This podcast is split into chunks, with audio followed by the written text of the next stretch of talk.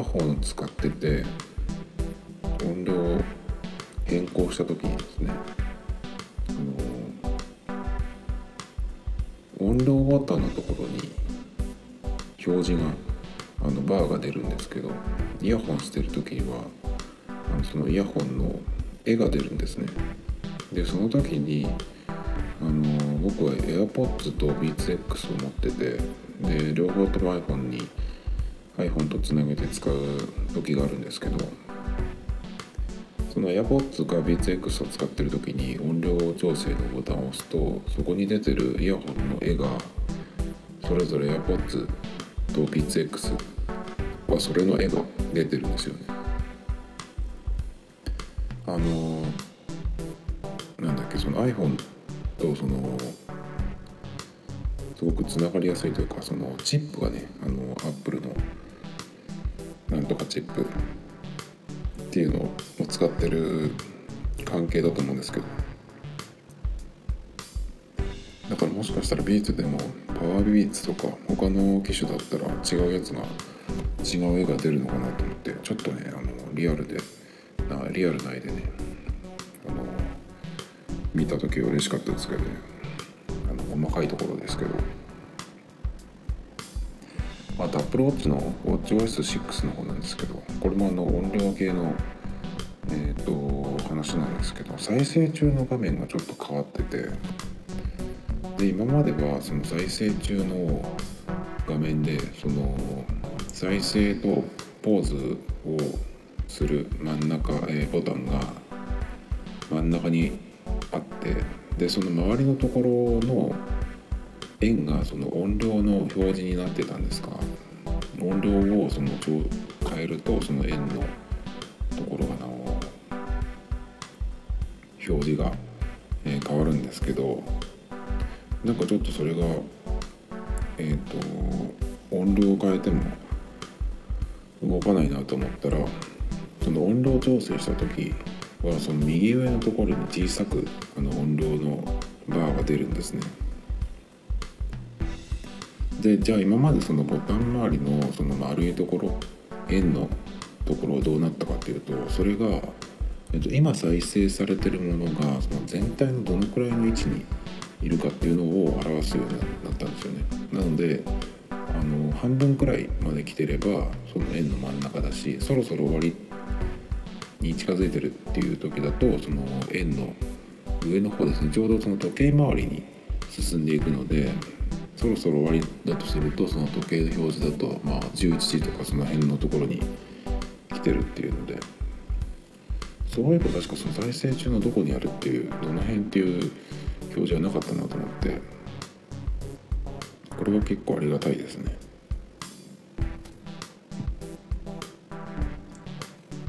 だけどあのオーバーキャストっていうアプリで再生してる時はそれの表示があの前のままだったのでだからその再生中っていう、えーとまあ、アプリっていうのかな。それになるのとまあそのアプリ内で表示されるやつだとちょっと違うみたいですね。音楽はえっ、と新しい方になっててあとアプリはないけど iPhone の方で再生してるやつがあの Apple Watch に表示されてる時はもう新しい方になってましたね。で最近その、まあ、通信環境を変えて今までは iMAX を使ってたのをえっ、と、まあ、2年契約が来たので一旦解約をして今はあのっていうかその au のモバイルの携帯の回線だけにしてるんですけど、まあ、それに伴って結構その今まであの Mac でやってたことをそのやるにはデザリングをしなきゃいけないところで、まあ、デザリングの場合はちょっと20ギガのえっと制限があるので、まあ、Mac で動画を見たりっていうのをするのもちょっとやめてなるべく iPhone の方でやらないやろうというふうにすることにしたのでまあそれでその何で見るかどうやって見るかっていうのを結構今正しく環境を作ってるとこっていうかまあいろんな、まあ、特にブラウザを試してるんですけど、えーと、I、iPhone で YouTube 見るとそのアプリで見るとう嫌がらせのように広告がいっぱい出るのでで課金する気もないのでなんか他にないかなと思ってその PC 表示にしてブラウザで見たらどうだろうと思ったんですけど。でそのブラウザで見るっていうふうにすると、まあ、そのブラウザによってはあのアプリにされちゃうっていうこともあるんですよ。それだとアプリで見るのと同じになっちゃうのでなるべくその飛ばされずにアプリ内で見られるブラウザっていうのがないかなと思っていろいろ試してみるとそのアプリに飛ばすブラウザもあればそのまんまブラウザ内で見れる、えアプリもあるので結構その動画を見るのにどれにしようかっていうのをいろいろ選んでるんですけど、まあ、YouTube に関しては今のところはえっと Chrome とあと最近もうメインで使い始めたオペラタッチこれだったらそのまんま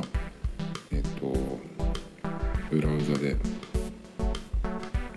見れますし横に倒した時に再生するとパッとそのフル画面にしてくれるっていうのもあってすごく見やすいんですけどもう一個その Mac でよくえっ、と見てたサイトっていうかねあの動画検索したりして再生するとそこの動画が再生されるっていうことで、まあ、中国のビリビリっていうところなんですけどこれはあの iPhone でも見られるんですけど iPhone で再生する時は6分以上は見られないんですよね。6分以上の動画を見るんだったらそのビリビリのアプリをダウンロードしてそれで見てくれっていう風に表示が出ちゃうんですよ。でえっ、ー、とどうしようかなと思って、まあ、諦めようかなと思ったんですけどまずそのビリビリの、えーと、アプリっていうのが日本のアップストアにはなくてなので中国のアップストアからダウンロードする必要があるんですね。で中国のアップストアからダウンロードするってことは中国版の中国のアップストアのアカウントを作らなきゃいけないんですよ。でその作り方自体はググったらその簡単に分かったんですけど実際その中国のアカウントを作ろうと思ってその手順に従って進めてったらまずその国を変える場合はあの今使ってる Apple Music のそのメンバーシップを解解約か解除してくれっていうふうに出たんですね。それがちょっとえどういうことだろうと思ってそこでちょっとつまずいてあの断念したんですよ。キャンセルしなきゃいけないとかって言ってたんでそれはちょっとと思って年間契約してるのでそれがその完全に解約させられるのか一旦なのか分かんないですけどちょっとやめとこうと思って。で他の方法ないかなと思ってまあその iPhone で見てると6分以上ダメだっていうふうになるってことはあのブラウザでユーザーエージェントを変更できるブラウザって確かあったのでそれにして、えー、ビリビリを開いたら見れるんじゃないかと思って。でえっ、ー、とユーザーエージェントを変更できるアプリブラウザなんかあったよなと思って前に使ってたドルフィンとか多分できたっけかなと思ったんだけどよく見たらできなかったんですよね。で単純にその PC サイトを開くっていうのじゃダメらしいんですよ。PC サイトを開いても結局 iPhone でからあのアクセスしてるっていうのが、まあ、そのバレるんで結局この人は、えーと、PC サイトを表示するようにしても iPhone から見てるっていうふうに判断されるので結局はあのその6分以上見られないんですよね。なのでまあ、ユーザーエージェントを変更できるブラウザを探したんですけどそしたらルナスケープっていうのが1個あってでそれでえっとユーザーエージェント変更の項目があったのでえっと PC の Chrome で開いてるっていうふうに設定をしました。そうしたらあの PC 版の、えっとビリビリのサイトがちゃんと表示されてで6分以上の動画も iPhone でちゃんと見れました。でこのよルナスケープでビリビリの動画をそのビリビリのサイトで開いて見てたんですけどその再生ボタンを押すとあの横画面にして見てるんですけどその再生ボタンを押すと自動的にフルスクリーンにしてくれるので広告もめったに出ないですし結構その日本のやつとかが上がってて、まあ、日本語でも検索できるのでまあアカウント別に作らなくても大丈夫なんですけどまあちょっと調べてもしよく使うんだったら作っちゃってもいいかなと思いますけどね、まあ、そんな感じであのー、今まで結構 Mac でやっていてしかもその通信の容量を使うものはこれでもう完全に多分えっ、ー、と Mac で Mac じゃない iPhone だけでできるようになりましたね。あとはまあ通信よく使うやつだとまあたまにそのソフトウェアアップデートが来たりとかあの OS の方ですね。それはさすがにちょっとどっか w i f i があるところにコワーキングスペースみたいなところにたまに行くのでそこでねあの快適な w i f i でえっ、ー、と更新すればいいんですけど普通のあのアプリのダウンロードアップストアからのダウンロードとかあとアプリのアップデートですね。それはもう全然余裕でできるのであこれはまずデザリングじゃないですね。で今 w i f i がその YMAX やめたことで w i f i がない状態なんですけど w i f i 接続がなくて困ったことっていうのは、えー、と今のところちょっとアップローチのアップデートの時にあのそこの iPhone でえっ、ー、とその iO iOS じゃない WatchOS のまずダウンロードをするっていう画面を開くんですけどそこであのインストールする条件っていうのは下の方にちっちゃく書いてあって w i f i につながってる iPhone があるでその同じその w i f i に、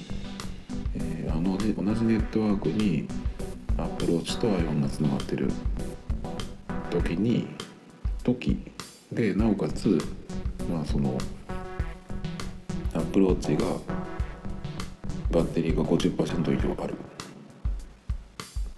っていう状態の時に、えーと、インストールされますっていう風になってるんですね。なのでちょっとそれを見た時に w i f i がないとあれこれは Apple Watch のアップデートはできないのかと思ったんですけどえっ、ー、とでもできました確か。え、ー、と w i f i があるところであの Apple Watch の、えーと、新しい OS を iPhone にダウンロードしてきたんですね。でその時にすぐやろうかなと思ったんですけどえっ、ー、と Apple Watch のバッテリーが50%ないと絶対ダメみたいな感じだったのでまあ OS だけ iPhone にダウンロードしてすぐにそのインストールできる状態にして帰ってきてうちに。で Apple Watch が40何パーセントだったので充電にしてたんですね。で iPhone でなんかやってたらあの普段聞かないような通知の音が鳴ってでどうしたんだろうなと思ってあもしかしたらあのインストールしてくれたのかなと思ってアプローチの方を見たらうちには w i f i は今ない状態なんですけどちゃんとねあのインストールしてくれてました。なので、まあ、iPhone に、えー、Apple Watch の OS がダウンロードされてればあとは、まあ、Apple Music じゃない Apple Watch のあのバッテリーがちゃんと50%以上あってね。えっと、まあ、充電中にしとけばいいと思うんですけどそうすればちゃんと w i f i がなくてもダウンロードしてくれましたね。ダウンロードしたインストールか。なのでまあ今のところ w i f i がなくてもなんとかなりそうだなって。結構でも最近はその w i f i があってそこにいろんなそのえー、っとデバイスがつながってるっていうことが前提だったりするのであのプリンターとかが結構使えなくなるのかな、最悪、まあ、PDF とかにしてメモリーカードとか USB メモリーから行くっていうふうにすればいいのかな。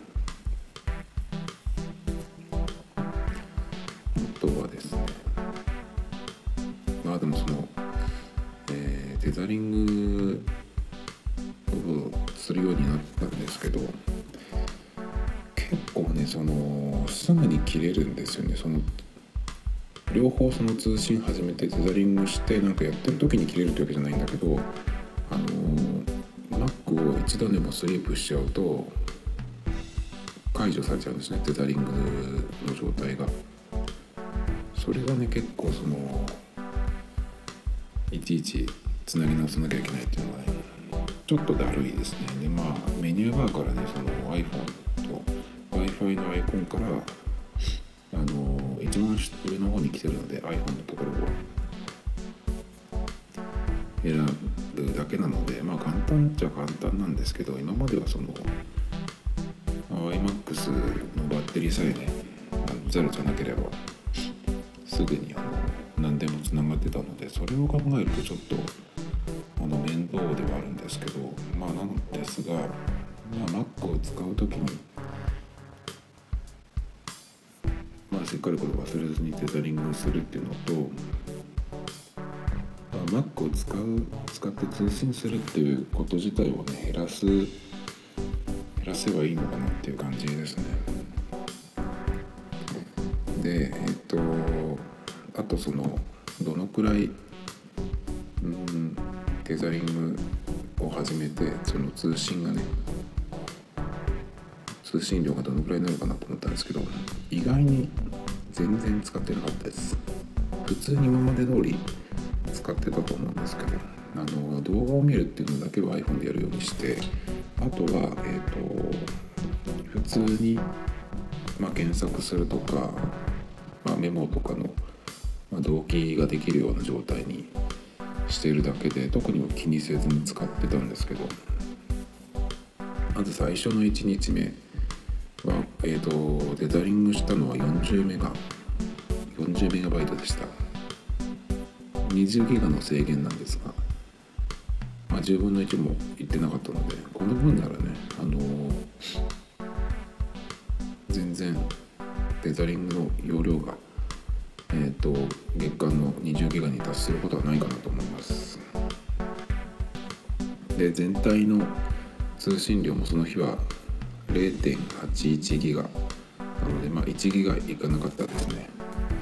どのくらい使うとその制限速度制限に引っかかるかっていうのはちょっと今のところ分かんないんですけどえっ、と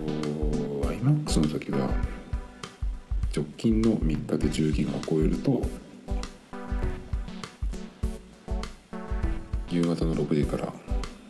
次の日の明けて2時までは確か1メガに1メガ BPS に制限がされるっていうふうに決まってたんですけどこの au の場合も大体その同じような、えー、とイメージでいいと思うんですけどただその au の場合はどのくらいやるといつ、えー、制限がかかるっていうのが、まあ、はっきりされてないので、まあ、余裕があれば特にその制限がかからないとも言えるしもっと厳しいとも言えるし。でもその YMAX の時の感じでいくと直近3日で10ギガ超えるとダメっていうことは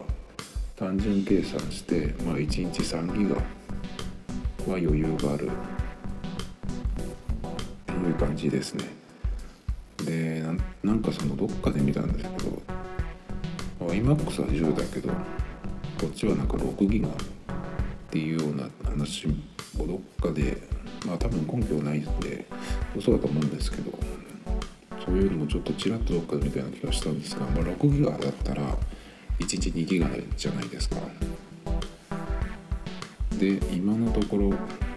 まあその最初の日が0.81ギガ。それから、えー、と次の日も測ったんですけど次の日は1.73ギガ。でちょっと2ギガに近づいてるんですけどまあ割と大丈夫かなっていう、まあ、これはでも両方ともその平日のやつなのでまあ休みの日にねうちにいた場合は結構その1日